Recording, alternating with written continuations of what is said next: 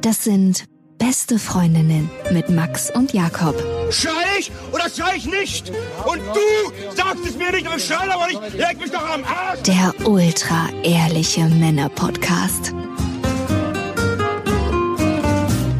Hallo und herzlich willkommen zu Beste Freundinnen. Hallo. Euer Abführmittel für die Ohren. Heute soll die Folge der Schornsteinfeger heißen und es wird eine absolut widerliche Männerfolge. Das heißt, es sind nur Mails von Männern, die reinkommen. Na schade, ich dachte, es geht um dich, um Erfahrungen, die du vielleicht gemacht hast mit dem Schornsteinfegen. Hast du schon Erfahrung mit dem Schornsteinfegen gemacht? Mm, bei mir oder woanders? Wurde dein Schornstein schon gefegt oder hast du Schornsteine gefegt? Also ich muss mich gerade an eine Situation erinnern. Das ist gar nicht so lange her. Ich glaube eine Woche. Da lag ich morgens nackt im Bett und habe mich irgendwie gedreht. Ich war frisch geduscht, muss man dazu sagen, ja, zu Aha. meiner Verteidigung.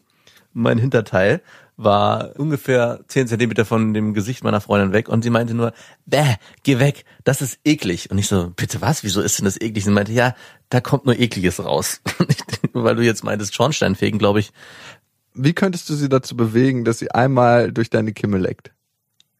ich wüsste nicht, was es dazu bräuchte. Ist sie da nicht so? Weil manche Frauen stehen da ja total drauf. Also ich habe im Moment eine Affäre am Laufen Mhm. und ich weiß nicht warum, aber die ist so krass Schornstein fixiert. Also die versucht immer wieder da ranzugehen und ich kann mich da noch nicht so ganz mit anfreunden. Aber bist du kein Freund davon? Ich muss mich dann immer so ein bisschen wegwinden. Ich vielleicht nach dieser Folge, vielleicht kriege ich eine ganz andere Beziehung zu meinem eigenen Schornstein, wenn wir diese Folge durchhaben. Speaking of nackt schlafen, ich will nicht vom Thema ablenken. Meine Mutter meinte letztens, aber wenn du das nicht hören willst, ich schlafe gerne nackt, weil ich mich dann frei fühle. Und ich so, ja, will ich nicht hören und warum hast du mir das erzählt? ja, aber ich habe noch nicht so viele Erfahrungen mit meinem eigenen Schornstein gemacht. Aber vielleicht regt uns diese Folge dazu an, da Erfahrung zu machen. Wir haben ganz, ganz viele Hörermails bekommen. Unter anderem von Nathan. Hallo Max und Jakob. Ich bin 40, männlich, glücklich verheiratet, zwei Kinder und höre seit zwei Jahren euren Podcast. Danke für eure Gespräche, Offenheit und Ehrlichkeit. Zum Thema Buttplug. Ich bin überzeugt davon, dass jeder Mann, der mit einer Frau Analsex haben möchte, selber mal seinen Hintereingang erforscht haben sollte. Ein, zweimal spülen mit Gleitkehl und Spüldings aus dem Internet und dann in die Prostata einführen. Hallo? Ein Organ, das nur Männer haben und das einem Freude schenken kann, muss man mal testen. Und dann einfach mal Plug bei sich selbst rein und die Partnerin durchnehmen. Fühlt sich auf jeden Fall anders und geil an. Und meine Frau steht drauf.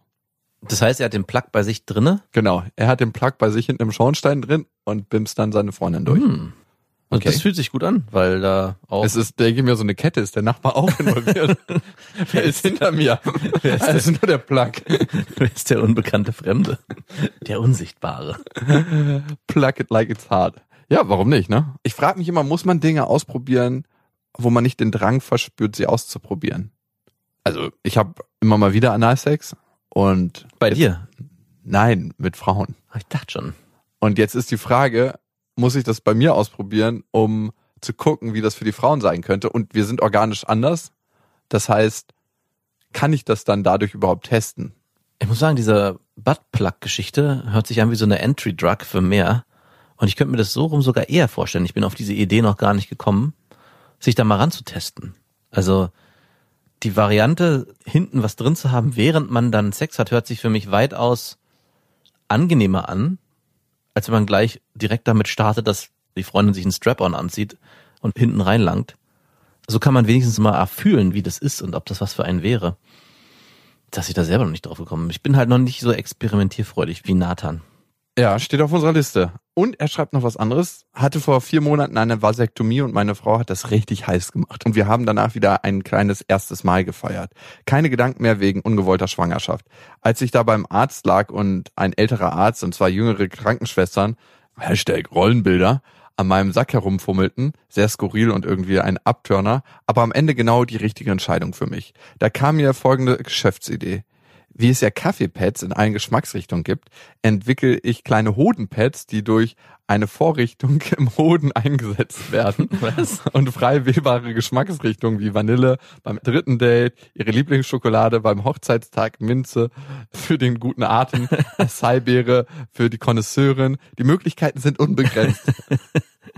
Werd dann so in einem Jahr Sponsor bei euch werden. Ihr bekommt dann Probepacks mit den neuesten veganen Aphrodisiakum-Mischungen.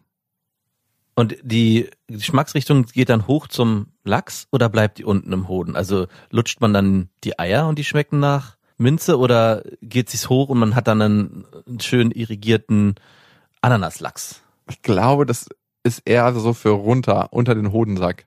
Das trägst du wahrscheinlich wie so eine Binde in deinem Schlüpfer zwischen Schornstein und Sack. In der Strecke dazwischen, das kannst du so rankleben mit so einem So, so ein Duftpad. So ein Wunderbäumchen, was man da, könnte man auch einfach anhängen. Bei manchen muss man es auch auf den Schornstein kleben. No entry. Sorry, hier hängt schon mein Duftbäumchen. Schornstein-Duftbäumchen. Ja, ganz geil. Okay, ja, warum nicht? Nathan, wenn es soweit ist, du bist herzlich eingeladen, dann machen wir das auf jeden Fall, wir kooperieren. Die nächste Mail kommt von Mick und heißt Gasalarm im Schornstein. Lieber Max, lieber Jakob. Meine Freundin und ich sind seit einem halben Jahr zusammen und wir überlegen zusammenzuziehen. Sie ist 26 und ich 28. Unsere Beziehung ist wirklich sehr harmonisch, wir sprechen über alles und es gibt kaum Tabus. Bis auf eine Kleinigkeit. Furzen. Wir haben schon darüber gesprochen, sind uns einig, dass es menschlich und normal ist, aber keiner von uns hat noch den ersten Schritt gewagt. Sowohl in meinen als auch in ihren vergangenen Beziehungen war es zuweilen Gepflogenheit, die Damenwinde ohne Scham aus dem Gewahrsam zu befreien. Um den Eindruck der vollen Kontrolle über seine Winde zu bewahren, wurde dies nicht selten gewissenhaft angekündigt. Am Ende meiner letzten langjährigen Beziehung hatten wir diese Akte sogar regelrecht zelebriert. Heute warte ich oft sehnsüchtig ab, bis sie die Wohnung verlassen hat, bevor ich das Horn des Kondors, Das Horn Gondors. bevor dann das Horn Gondors ertönt. Ist das aus Herr der Ringe? Ja, ist es. Du Okay. Anfänger. Ich weiß, ich habe nicht ein Herr der Ringe Buch gelesen, noch den Film geguckt. Obwohl ich ohnehin kein begeisterter Schornsteinfeger bin, oder vielleicht gerade deswegen, finde ich Fürze bei Damen irgendwie unerotisch beziehungsweise schmutzig. Sie turnen mich schlichtweg ab. Wie deine Freundin wohl deine findet, wahrscheinlich auch nicht so geil, ne? Wenn sie dir einen Blowy gibt und du da, Naja, das passiert ja nicht dann in der Situation. vielleicht schon, weil er sich auf eine Art entspannt. Ist dir das schon mal passiert? Nein. Bitte. Aber ich habe schon eine Frau von hinten genommen und es war so ein bisschen, als ob ein paar Winde aus dem Schornstein kommen. Ach so, wirklich auch beim Mhm. Analsex. Mhm. Nicht beim Analsex, beim Naja, okay, das ist ja der, Vaginalverkehr. der klassische Muschifurz. In, Nee, Winde. ah, Nee, nicht Geräusche. mh, nicht schön, oder? Nicht so schön. Aber heute hat man ja mit Schutzmasken Verkehr. Deswegen Stimmt, ist da nicht mehr so eh nix. Und die gibt's ja auch in unterschiedlichen Geruchsrichtungen. Ich stecke jetzt in einem kleinen moralischen Dilemma. Einerseits denke ich, dass unsere Gesundheit das höchste Gut ist und möchte, dass sie sich bei mir wohlfühlt. Andererseits möchte ich nicht, dass die gegenseitige sexuelle Anziehung unter so einem Schass leidet, wie wir hier in Österreich sagen würden. Wie steht ihr zu dem Thema? Immerhin geht es hier auch um unsere Gesundheit. Und sind Frauen in dieser Hinsicht gesellschaftlich benachteiligt? Ist es denn wirklich so? Ich versuche nämlich dieses Argument auch immer zu bringen, dass es ungesund ist, seine Gewinde im Körper zu halten und dann irgendwann das Horn Gondors ertönen zu lassen, wenn genug Freiraum ist oder wenn alle aus dem Haus sind. Oder sollte man seinen körperlichen Funktionen einfach freien Lauf lassen? Weil das ist eine Diskussion, die ich mit meiner Freundin regelmäßig habe, dass sie sagt, hey, warum kannst du das denn nicht zurückhalten und andere kriegen das doch auch hin und ich sage, hey, das tut mir nicht gut, ich krieg da Bauchschmerzen. und jetzt schreibt der Mike, dass es ein gesundheitliches Thema ist. Ich glaube auch, dass es wirklich eigentlich nicht gut ist. Ich meine, man wird davon nicht sterben oder eine schwere Krankheit bekommen, aber wahrscheinlich ist es für das eigene Wohlbefinden einfach nicht angenehm, wenn man seine Gewinne zurückhält. Und dieses Argument möchte ich gerne stärker vertreten sehen, damit ich das von meiner Freundin auch weiterhin verargumentieren kann. Denn um auf Mike kurz einzugehen, ich hatte früher bei meinen Beziehungen immer das Gefühl, nein, das darf nicht sein. Ja, beide müssen rein sein, keiner darf hier irgendwie voreinander Geräusche von sich geben, geschweige denn Gerüche. Und habe das lange vermieden und habe dann mal eine Freundin kennengelernt, die das dann ziemlich schnell von sich aus getan hat, wo ich erst sehr irritiert war, auch erst so abgeturnt und dann aber gemerkt habe, hey, ist ganz normal und es ist überhaupt nicht schlimm, wenn man es Und nicht es guidet mir den Weg zu ihrem Schornstein. ja, genau. Immer der Nase nach. Und natürlich sollte es nicht beim Sex passieren oder kurz davor oder danach. Du unten gerade auf Tuchfühlung bist. So. Ja, weil es ist nicht so angenehm, ist auch zum Glück noch nicht passiert. Aber wenn man das erstmal gemeinsam lebt, ist es auch nicht mehr schlimm. Also dann ist es eher ein Spaß und man merkt dann auch erst, dass da eigentlich nichts dabei ist. Natürlich ist es unangenehm, wenn es in eine extreme Richtung geht. Aber ich zum Beispiel in meiner Beziehung lebt es offen und frei und meine Freundin nicht. Ja, wenn dann ist sie immer noch verstohlen zurückhaltend, wenn das passiert. Und ich werde immer noch mit Vorwürfen geplagt, wenn ich mich im Haus frei bewege. Ja, und jetzt denke ich an dieses Szenario zurück, wie du nackt, frisch geduscht, Ja. deinen Arsch in ihr Gesicht gehalten hast. Natürlich hatte sie Angst, wenn du das so frei lebst. Übrigens hast du ja gerade gefragt, ob das ungesund ist. Und es gibt folgende Symptome, die auftreten können, wenn man seine Darmwinde zurückhält. Ein körperliches Unbehagen natürlich, Völlegefühl, Verdauungsstörungen, Bauchschmerzen und Überblähung. Und es gibt was, was sich Verblähung nennt bei Schafen. Und zwar, wenn du die auf eine frische Weide führst und die richtig viel frisches Gras fressen, können die platzen. Was? Ja, doch, die verblähen dann. Von innen. Ja, genau, die platzen, weil sie sich dann überfressen und das nicht richtig verdauen können und dann verblähen die und platzen einfach. Ich hoffe, das kann Menschen nicht passieren. Meine letzte Freundin ist mir verbläht. Und eigentlich ist es doch auch was Schönes, wenn man sich gegenseitig schon so auf dem Level bewegt, dass man sich traut, einfach so zu sein, wie man ist und auch davon nicht zurückschrecken muss. Ich hatte eine gute Freundin von mir, die mir erzählt hat, sie führt mit ihrem Freund so kleine Contests, wer das besser kann und wer öfters kann, wo ich dann auch sagte, naja, in die Richtung muss es nicht unbedingt gehen, aber was ich gemerkt habe, ist, Da dass hätte da- ich schon zu Bock. ja, aber das genau, da hat ein Humor mitgespielt auf beiden Seiten, dass sie beide einfach das lustig fanden. Natürlich, ja, wie gesagt, es gibt Situationen, wo man das vielleicht vermeiden sollte, aber eigentlich ist nichts dabei. Und Mike hat schon recht, auch in unserer heutigen Gesellschaft habe ich immer noch das Gefühl, dass Frauen, zumindest sehe ich das so, und ich glaube, viele sehen das ähnlich, immer noch ein bisschen reinlicher sein müssen, in Anführungszeichen. Also dieser Spruch, wenn Frauen auf Toilette gehen, dann kacken die nur Blütenblätter, der ist mir irgendwann mal auch haften geblieben. Natürlich stimmt der, natürlich stimmt der nicht, aber ähnlich finde ich es auch in der Beziehung. Für mich ist es irgendwann okay, den Schornstein zu öffnen. Aber wenn die Frau zuerst anfängt, hätte ich irgendwie ein komisches Gefühl. Also, obwohl es nicht fair ist, ist es trotzdem so, dass den ersten Schritt darf hier eigentlich nur der Mann machen. In meiner Welt. Wow. Wie wär's denn bei dir? Also stell dir mal vor, du lernst jemanden kennen und der fängt so nach, weiß nicht, zwei, drei Wochen an, du übrigens, wir kennen uns ja jetzt schon und richtig loszudonnern. Also bei mir ist es generell so und ich weiß nicht, woran das liegt. Ich kann dagegen gar nichts machen. Manche Frauen finde ich, das ist schwer zu beschreiben. Also es gibt immer so ein All-or-Nothing-Ding bei mir. Manche Frauen, da finde ich überhaupt nichts eklig, die können machen, was sie wollen. Da schnupperst du sogar danach. Naja, schnupper ich nicht danach. Hm. Was aber riecht die, denn hier wieder so gut? da verändert sich nichts zu denen, egal was sie machen. Also sie können nach einer Party alles in der Wohnung vollkotzen und ich könnte die Kotze wegmachen. Mm. Es ist so ein Gefühl zu denen, dass alles in Ordnung ist so wie zu meiner eigenen Tochter. Da habe ich jetzt auch nicht das Gefühl von Ekel, ne? Mhm.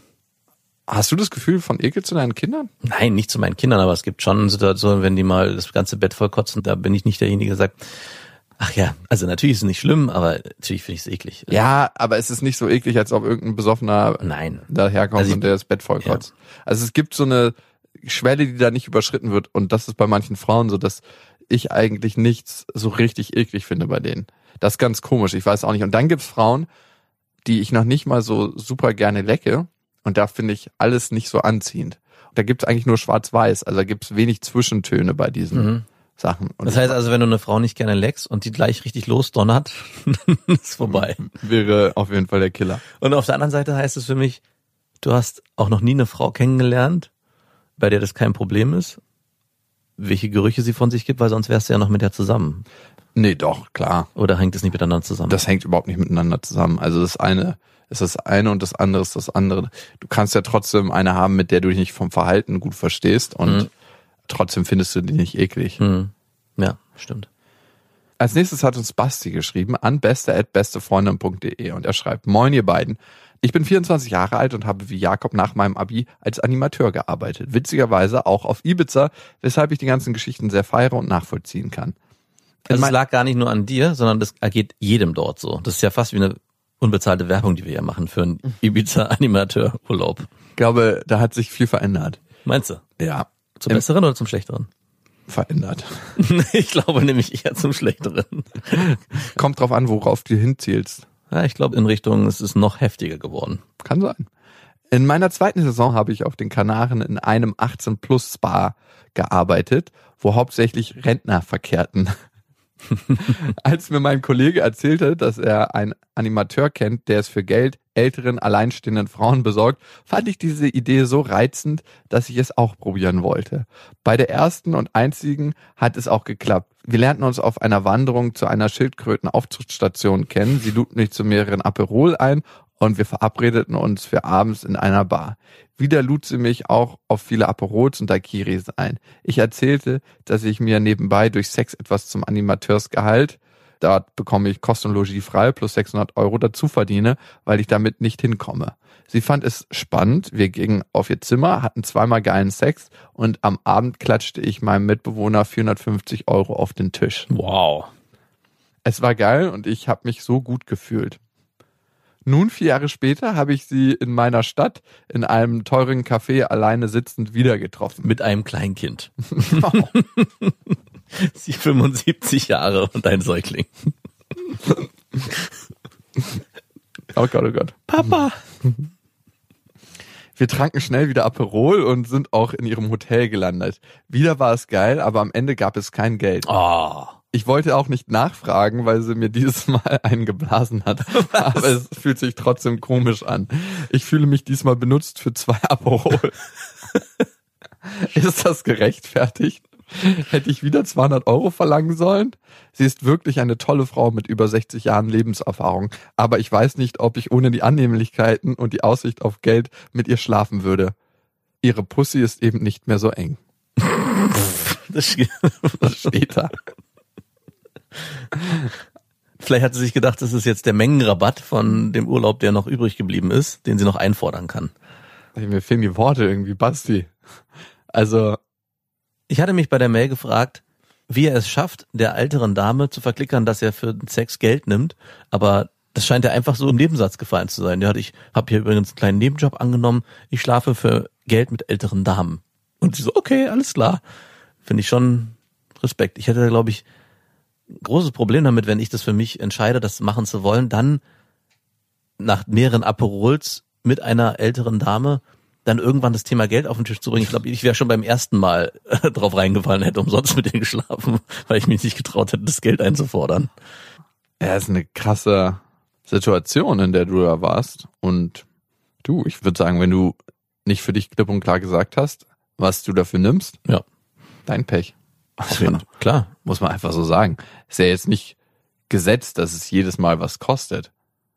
Genauso wie du beim ersten Mal im Urlaub klar gesagt hast, hey, ich mache das für Geld, hätte das hier auch passieren müssen. Hey, wenn wir jetzt Ja, das ist immer die Frage, ne? Also, wenn du zu einer Prostituierten gehst, ne? Und einmal hingehst. Naja, vielleicht ist es von vornherein klarer. Was? Das heißt, wenn man das zweite Mal geht, ist dann Liebe im Spiel oder wie? Nein, genau, deswegen. Sie hätte ja vielleicht auch wissen müssen, okay, ich habe einmal mit ihm für Geld geschlafen und das ist jemand, der das so handhabt. Und warum sollte es beim zweiten Mal kostenlos sein? Genau. Also trifft vielleicht auch die ältere Dame, die gesagt hat, okay, diesmal kostet es nur zwei Aperol und den Spritz gibt's umsonst.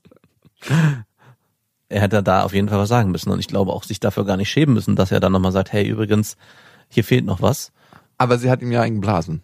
Ja, und? Das kostet nochmal extra eigentlich. er hat einen schönen, jungen, frischen Lachs, da muss, nee, nee, nee, nee, nee. der wird on top gezahlt. Ja. Basti, was ich viel erstaunlicher finde, ist, wenn kein Geld fließt, dass du dich benutzt fühlst. Ja. Dass du deinen Körper als Mietobjekt betrachtest, den du vermietest. Und wenn es dafür Geld gibt, fühlst du dich nicht benutzt. Und wenn es dafür kein Geld gibt, fühlst du dich benutzt. Ich finde, gerade bei Intimitäten, aber das ist auch nur meine Sicht, sollten wir so dabei sein, dass es eigentlich keine Rolle spielt, ob es Geld gibt oder nicht.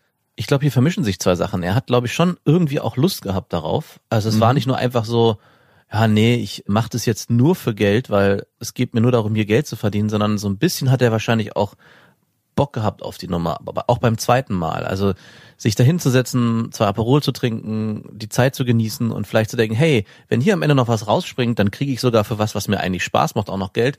Besser geht's ja gar nicht. Und so, jetzt hattest du nur Spaß, aber kein Geld dafür bekommen. Für mich ist es nicht ganz klar, so wie du es schreibst, dass es für dich eigentlich ein klarer Handel ist für eine Leistung gegen Geld, sondern es ist eher eine Leistung, die du erbringst, die du auch gerne erbringst. Und wenn es Geld dafür gibt, ist es eine schöne Sache on top, muss aber nicht sein. Und ich glaube, dieses Gefühl hat sich bei ihr auch ausgebreitet, weswegen sie davon ausgegangen ist, hey, wir verbringen hier einfach eine schöne Zeit und wir wiederholen hier unseren kleinen Urlaubsflirt.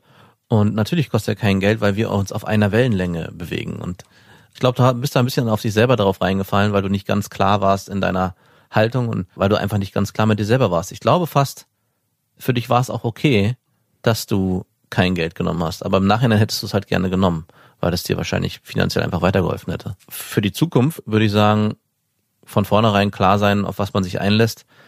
So entstehen auch oft Seitensprünge, dass man sich sagt, hey, ich bin hier irgendwie reingeschlittert, aber eigentlich kann ich dafür ja gar nichts.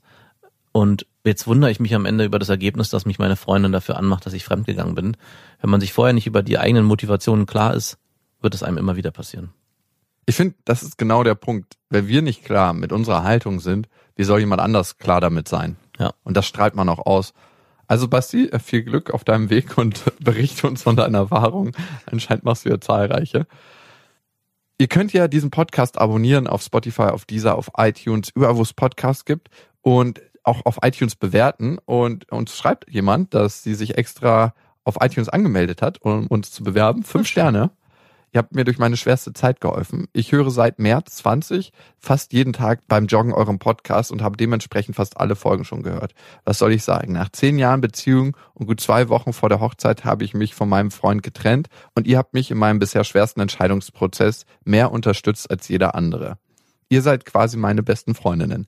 Ich empfinde die wirklich großen leidenschaftlichen Gefühle meistens nur für Typ Jakob, der sich einfach nie zurückverliebt und bin dann doch mit dem Typ Max zusammen was dazu führt, dass mir immer ein bisschen das Feuer, der Elan fehlt. Hallo? Bitte? So auch mit meinem Fast-Ehepartner. hey, das schreibt sie, nicht ich. Würdest du dich lieber in Typ Max oder Typ Jakob verlieben, wenn es sowas gibt? Ich? Mhm. Danke auf jeden Fall, Julia, für die Bewertung. Na, ich glaube, ich würde mich eher in einen Typ Jakob verlieben, aber ich würde mit einem Typ Max zusammenkommen. Aus Vernunft? Nee, ich glaube, es wäre mir einfach zu anstrengend irgendwann, mit dir zusammen zu sein, mit so einem Typen wie dir, der nie zufriedenzustellen ist und immer auf was Neues aus ist. Der sich niemals fest das binden weißt kann. du gar nicht. Sondern das, immer, ah, das ist dein Glaubenssatz ist- zu mir. irgendwie ist die Frau zwar Ein perfekt, bisschen mehr geht doch immer aber noch. irgendwie, es fehlt was. Es fehlt einfach. Ich weiß nicht, was es ist, weil eigentlich stimmt alles. Naja, es gibt noch so viele Sandkörner im Strand.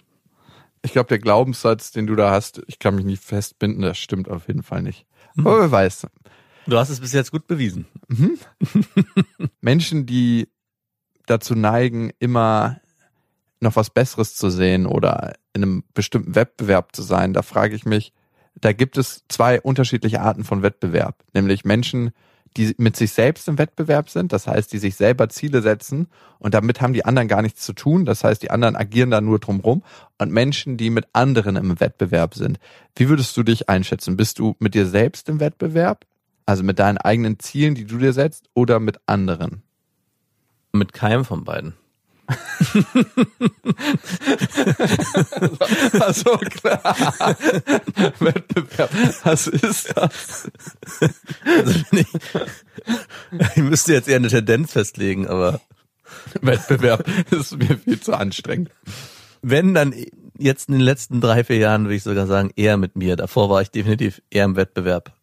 Auch nicht. Ich weiß es nicht. Wieso müssen wir denn alle im Wettbewerb sein? Können wir nicht einfach nur so Chillen? Können wir nicht einfach chillen? und vor uns hinleben und jeder ist einfach froh mit dem, was er hat? Reicht das nicht? Naja, aber sich selber Ziele zu setzen oder andere zu sehen, die sich Ziele gesetzt haben. Und Aber muss ich dafür mit mir oder anderen im Wettbewerb sein? Also, das ist für mich auch immer einen Vergleich ziehen wollen. Davon wollte ich eigentlich immer wegkommen. Also, was ich ja früher oft gemacht habe, ist einen negativen Vergleich zu ziehen zu meinen damaligen Schulkameraden und dann später auch zu Freunden. Hey, der hat das und das und ich habe das nicht. Das ist unfair, ich bin neidisch. Davon wollte ich weg. Und diese Denke, sobald ich wieder mit anderen in Wettbewerb stehen würde, würde sich auch wieder so auf diesen negativen Bereich beziehen. Also für mich hat dann Wettbewerb nicht unbedingt was Positives. Man muss auch sagen, auch wenn mir immer von dir und von mir selbst vorgehalten wird, ich bin so lazy. Ich habe, glaube ich, 15 oder 18 Jahre Leistungssport betrieben und war eigentlich jeden Tag und jedes Wochenende bei Regatten im Wettbewerb mit anderen. Segeln, das zählt nicht, sorry.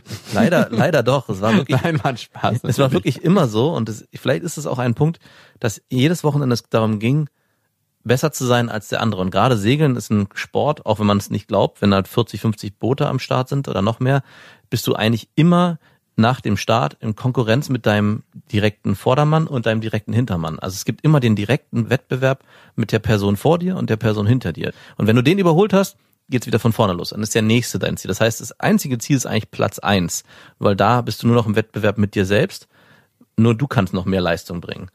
Und vielleicht hat mich diese Zeit auch irgendwann, ich war auch irgendwann so satt von diesem Leistungsdruck und diesem Leistungssport, zu der Person gemacht, dass ich gesagt habe, hey, ich will gar nicht mit irgendjemandem mehr im Wettbewerb stehen und schon gar nicht mehr mit mir selbst.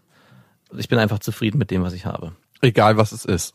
Krass, das fällt mir jetzt erst auf. Das wird's auf jeden Fall sein, weil gerade Segeln, dieses Umfeld sich selber auf seinem eigenen Boot befinden, ich bin eine Jolle gesegelt. Das heißt, du hast nur dich selber gehabt und hast eigentlich nur gegen dich selbst gekämpft und gegen dieses Boot.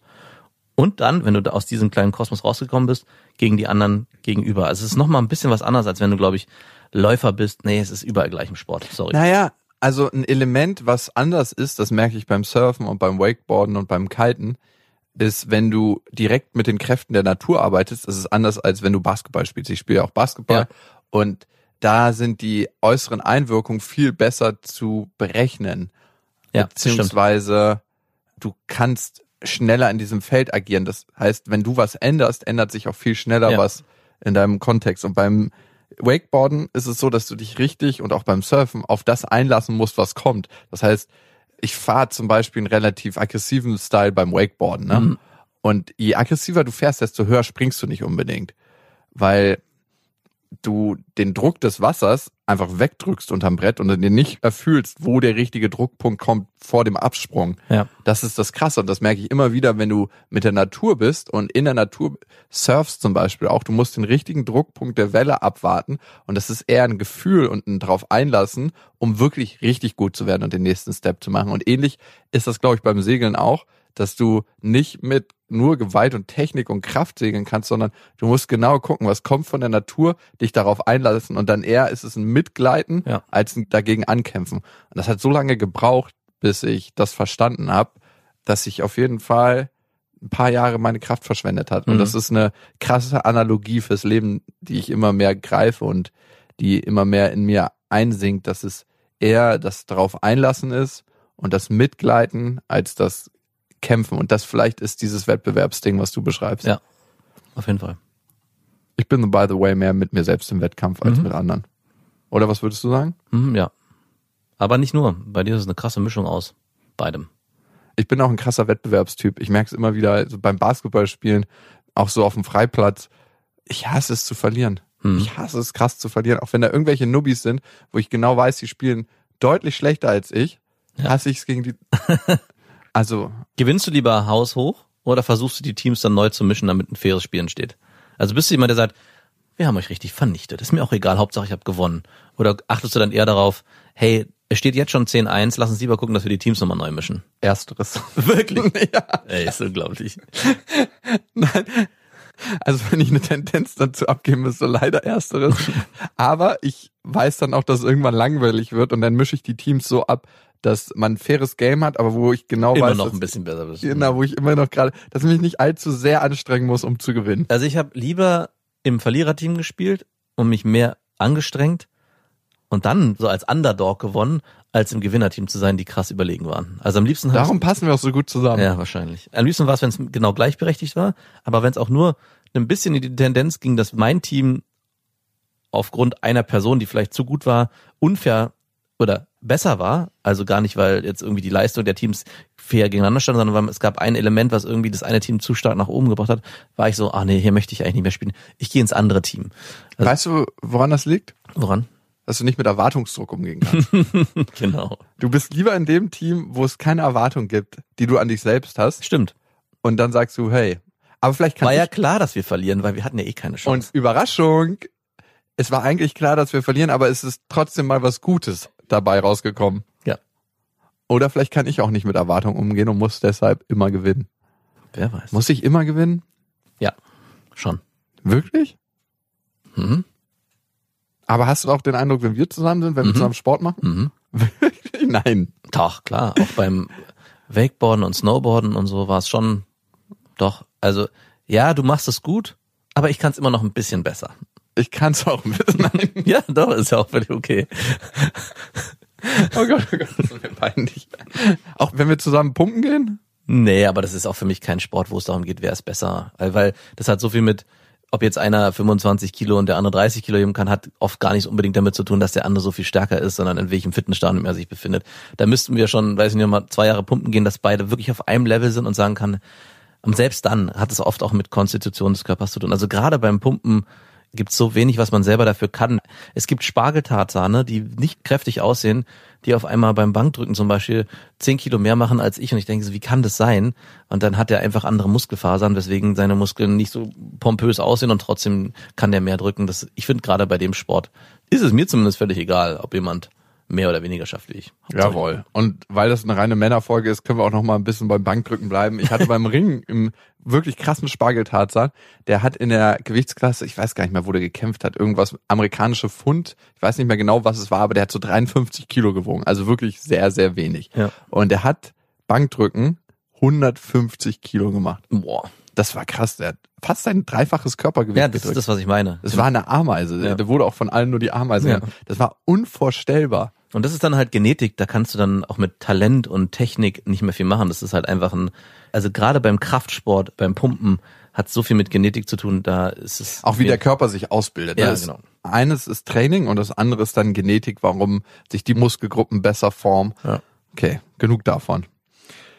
Die letzte Mail des Tages, sie kommt von Matt und er schreibt, ich bin momentan in den USA, komme im Oktober allerdings zurück nach Deutschland. Jetzt habe ich diesen einen Typen auf Tinder kennengelernt. Natürlich wichtigstes Kriterium für eine erste Kontaktaufnahme ist die BIMS-Würdigkeit.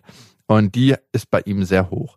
Wir haben dann ein wenig miteinander geschrieben und haben den Plan, gemeinsam ein Wochenende zu verbringen. Am Lake Superior. Wunderschön dort. Zwei Stunden nördlich von ihm. Er wohnt vier Stunden Fahrzeit von mir entfernt. Dann hatten wir unser erstes Telefonat, da ich doch erstmal checken wollte, ob das mit der Chemie so passt.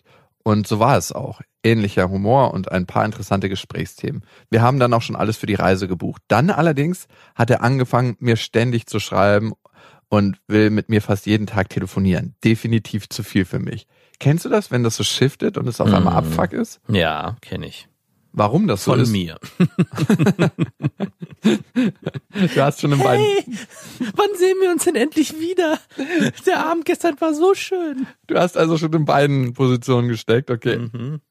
Wir- Bin nicht stolz drauf. Okay, aber wir können gleich mal aufklären, warum das so ist, warum die Anziehung manchmal verloren geht. Wir haben uns noch nicht mal getroffen und schon gehen uns manchmal die Gesprächsthemen aus. Dennoch, ich glaube, er entwickelt ziemlich krasse Gefühle für mich und liebt es, mit mir zu telefonieren. Jetzt war ich im Zwiespalt und habe mir gedacht, es einfach sein zu lassen. Aber er hat ja schon alles gebucht. Ich würde mich richtig hart schlecht fühlen, wenn ich jetzt absagen würde. Also habe ich mich entschieden, doch hinzufahren in der Hoffnung, dass der Sex zumindest gut ist und ihm dann am Ende zu sagen, dass es für mich nicht passt. Nein, moralisch gut fühle ich mich dabei nicht. Doch, pff, du. Der wird sich nicht beschweren dafür, dass er Sex haben wird. Ja. Also. Jeder ist für sich selbst verantwortlich. Genau. Und außerdem hast du ja die Fahrt auf dich genommen, die muss ja auch belohnt werden. Genau. Denk an unseren Ibiza-Mann. genau. Er selbst nach Der einer, hat's für weitaus weniger getan. der macht's für einen Aperol Spritz. Wie passend ist auch dieses Getränk Aperol Spritz. Er selbst sucht nach einer Beziehung. Er weiß, dass ich bald wieder gehe. Eventuell habe ich ihm im ersten Gespräch gesagt, dass das aber kein Problem sein sollte, wenn mehr daraus wird. Eventuell hast du ihm. Maybe. Natürlich weißt du das noch. Wo ein Wille, da auch eine Möglichkeit. Hätte ich nicht sagen sollen, ich weiß. Alles für den Bims. Das hat mich jetzt dazu gedichtet. Okay. Was würdet ihr in meiner Situation machen und wie würden sich solche Situationen in der Zukunft vermeiden lassen? Ist nämlich kein Einzelfall. Mhm. Super interessant ist dein Fall und da gibt's mehrere Komponenten zu. Einmal ich würde mich richtig krass scheiße fühlen, wenn ich ihm jetzt absagen würde. Geht es um deine Gefühle? Geht es um seine Gefühle? Es, geht es um eure Gefühle? Das heißt, es ist total legitim, aber ich glaube, wo wir uns darüber bewusst sein sollten in solchen Situationen ist, es geht meistens um unsere eigenen Gefühle. Ich will dich nicht verletzen. Warum? Weil ich mich dann scheiße fühlen würde. Mhm. Nicht, weil du dich dann scheiße fühlst, sondern weil ich mich dann scheiße fühle. Frauen fragen sich manchmal, warum sagt er mir nicht ab? Warum sagt er nicht, dass er nichts mehr von mir wissen will? Ja. Weil er sich mit den Gefühlen nicht auseinandersetzen Nein. will. Genau deswegen, weil er gar keinen Bock drauf hat. Das ist unangenehm. Ich habe da auch keinen Bock drauf. Natürlich nicht. Ich mach's manchmal, weil ich mich selber dazu zwinge, aber es ist am Ende wie, es liegt ein schönes Weißmehlbrötchen im Korb, was du mit Butter und Nutella essen könntest. dann liegt dieses schwere Vollkornbrötchen drin. Brot. Ne? Brot. Ein bisschen angehärtet. Von vorgestern. Und das kannst du mit Mandelmus und Margarine essen. Nein, ohne Butter, nur mit einem Stück veganen Käse. Natürlich möchte man das Brötchen mit Schokocreme essen, aber man isst aus vielen Gründen den harten Kanten. Und ähnlich ist es auch mit der Auseinandersetzung, Wobei hier es nicht schlecht wäre, wenn er einen harten Kanten hätte. genau, mit negativen Gefühlen. Kein Bock drauf. Also der Grund, den manche Menschen da suchen, der ist viel, viel trivialer als vermutet. Ja. Das andere ist die Situation, in die du da reingerätst. Du bist erst ziemlich euphorisch vielleicht auch, machst dann Zusagen, um eine Beziehung herzustellen und ziehst dich dann aus dieser Beziehung zurück. Und das Spannende ist, warum verlieren wir die Anziehung zu einem Menschen, wenn der zu sehr auf uns fokussiert ist? Warum verlieren wir die Anziehung? Und es gibt dafür mehrere Gründe und Theorien. Eine davon ist, dass jeder Mensch nach Autonomie und Bindung strebt. Und wenn das eine zu sehr bedient ist, tendieren wir in die andere Richtung zu gehen. Also wenn die Bindung gegeben ist, er ist jetzt sehr an dich gebunden, dann fühlst du dich wieder von der Autonomie hingezogen, weil das eine Gefühl nicht befriedet ist. Darum gibt es auch manche Menschen, die anderen so hinterher hecheln. Ne? Oh, wow, der will nichts von mir wissen, ich möchte jetzt mit dem unbedingt zusammenkommen. Dadurch ist mein Bindungsbedürfnis total unbefriedet, wenn der Mensch nach Autonomie strebt. Und genau in diese Dynamik seid ihr reingeraten. Was kann dahinter liegen? In dem Moment, wo du dich angezogen fühlst zu jemandem, den du noch nicht getroffen hast, projizierst du ganz viele deiner Wünsche auf diesen Menschen. Das heißt, das, was er bei dir sieht, bist nicht du, sondern ist eine Projektion seiner Wünsche auf dich. Ja. Und das kann sich auflösen nach einem Treffen, es kann aber auch stärker werden, weil er meint, okay, du bist die richtige Projektionsfläche für mich. Und du hast aufgehört zu projizieren, jetzt gerade, kann aber auch wiederkommen, dieses Projizieren, und fühlt sich deshalb nicht so angezogen. Wie kannst du so eine Situation vermeiden? Sie nicht vorher erzeugen wollen. Weil was du machst, ist sie vorher erzeugen. In dem Gespräch wirst du gesagt haben, hey, selbst wenn ich wegfliege und wenn ich in Deutschland bin, wenn wir wirklich miteinander connecten, kann das zu einer Beziehung führen und die hält auch über tausende von Kilometern an. Sowas in die Richtung. Das heißt, du hast diese Bindung wahrscheinlich erzeugt, Mhm. um dieses Gefühl in dem anderen auszulösen, um Sicherheit zu gewinnen, nicht womöglich einen Trennungsschmerz erleben zu müssen oder noch was Größeres. Das heißt, in dem Moment, wo jemand stark an dich gebunden ist und in eine Abhängigkeit gerät, aufgrund der Versprechungen, die du machst oder das Gefühl, was du ihm gibst, musst du nicht in die Situation kommen, unangenehmes Gefühl zu erfahren. Und so ein bisschen hast du für ihn auch die Pforten geöffnet, dass er sich so verhalten darf. Also in dem Moment, wo du sowas Großes aufmachst, von wegen, hey, es ist alles möglich, auch wenn ich weg bin, wir können trotzdem ein Paar sein, entsteht bei ihm ein Gefühl von Sicherheit, dass er sich jetzt verhalten darf wie in einer Bindungsbeziehung. Also dass man dann anfangen kann, auch Sachen zu äußern, die eben zu weit gehen. Also ich selber habe das bei mir ganz oft erlebt, dass ich das Gefühl hatte, hey, wir haben jetzt so einen schönen Abend verbracht. Warum darf ich jetzt nicht gleich schon meiner Liebe und alles, was ich empfinde, dieser Person entgegenbringen? Darfst du, musst du aber mit den Konsequenzen. rechnen. Genau, und die Konsequenz war dann ganz oft, dass die Person kein Interesse mehr an mir hatte. Und ich habe das nicht verstanden ganz lange, weil ich dachte, hä, wieso denn? Wir sind doch jetzt eigentlich schon an dem Punkt, zumindest habe ich mich so gefühlt, aber das Gegenüber halt noch überhaupt nicht. Und dementsprechend wurde ich dann wieder weggestoßen. In Situationen, wo eigentlich schon alles klar war und ich hätte es einfach nur sanft weiter hätte plänkeln lassen müssen, aber durch mein zu forsches Vorgehen habe ich die Person so weit weggestoßen, dass dann gar nichts mehr entstanden ist. Es gab wirklich auch zwei Situationen in meinem Leben, wo ich das stark bereut habe, weil ich glaube, auch heute noch, das hätte zu einer sehr schön angenehmen Beziehung werden können für uns beide, aber durch mein Verhalten gab es keine Chance. Das ist ein guter Punkt. Und ich finde, die wichtige Frage, die da drunter liegt, ist, warum möchtest du dieses Gefühl bei jemand anderem auslösen und welche Unsicherheit von dir steckt dahinter? Und ich glaube, wenn du dahinter kommst, dann kannst du auch vorher mit mehr Klarheit reingehen und sagen, hey, ich weiß nichts, ich kann nichts versprechen und es kann sein, dass ich mich auch in dich verliebe und damit meinen Gefühlen dealen muss, dass ich nicht das Gefühl bei dir auslösen muss, damit du dich in mich verliebst und ich eine gewisse Sicherheit habe und nicht auf Augenhöhe mit dir agieren muss. Mein Tipp ist, einfach mal hinfahren, vorher Klartext sprechen. Hey, ich habe den Eindruck, hier ist die und die Dynamik entstanden. Auch auf die Gefahr hin, dass er dann Rückzieher macht und dann gucken, was kommt. Also ganz klar formulieren, was gerade in dir vorgeht. Und du wirst merken, dass bei ihm und auch bei dir sich was verändern wird. Und dann kann es wieder spannend werden in dieser Veränderung.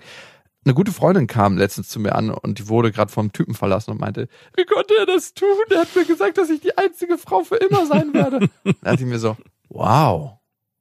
Hörst du dich selber reden? Die einzige Frau für immer? A, wie kann er sowas sagen? Nur in dem Gefühl kann er sowas sagen, in dem er gerade aktuell steckt. Oder weil er dich halt bimsen wollte. Und das zweite ist, wir haben sogar ein Schloss an der Brücke festgeklemmt. Ja. Das Einzige, was im Leben stetig ist, ist die Veränderung. Ja. Und auf die können wir uns verlassen. Auf nichts anderes. Aber so ist es. In dem Moment zu leben. Und dieser Moment, wenn man richtig lebt, hat keine Zeit und ist vielleicht dann auch für immer. Aber zu erwarten, dass er unser ganzes Leben geht, ist, glaube ich, töricht. Und trotzdem darf man seiner Beziehung, seiner Freundin und dem Gefühl freien Lauf lassen, wenn man in der Situation ist, und das sagen möchte. Genau. Also, weil ich habe mich früher auch gefragt, warum habe ich meiner Freundin damals gesagt, ich liebe sie und ich würde sie niemals verlassen. Wir werden für immer zusammen sein. Hast du das mal gesagt? Also zumindestens gedacht und auch formuliert, dass wir uns gegenseitig lieben, klar. Nein, aber wir werden uns niemals verlassen. Naja, vielleicht nicht, wir werden uns jemals verlassen, aber man hat sich schon gegenseitig in so eine trügerische Sicherheit begeben. Ja, du bist die Einzige für mich und bin ich auch die Einzige für dich? Ja, aber das darf man auch leben, diese Situation. Also das darf man auch sagen, weil für den Moment stimmte das ja. Das Gefühl war so. Und natürlich kann es aber sein, dass sich Gefühle verändern und dann kommt aus dem Mund halt was anderes, was halt eben nicht mehr das ist. Und ich habe das damals auch nicht verstanden, weil ich dann in so einer Situation gefangen war, hey, wir haben uns doch gesagt, wir lieben uns und wir nicht, wir bleiben für immer zusammen, aber es gibt keinen anderen. Und diesen Schmerz aber zu verstehen, dass der, nur wenn man diese Offenheit auch mit einer Person lebt in dieser Phase, in dieser Verliebtheit, kann es auch zu mehr führen, wenn man sich versperrt diesem Gefühl gegenüber kann man auch nie dahin kommen, dass man vielleicht wirklich irgendwann eine Beziehung führt, die ewig hält, weil man sich immer so einen kleinen Sicherheitsfleck bewahrt. Nein, ich muss hier gar nicht alles von mir geben. Du bist hier nur ein Teil, Jakob. Ich finde, das ist so gegenläufig. Diese Versprechen sind für mich immer eine Momentaufnahme, dieses einen Moment, in dem ich stecke. Manchmal ist es auch ein Wunsch, in ein Gefühl hereinzukommen.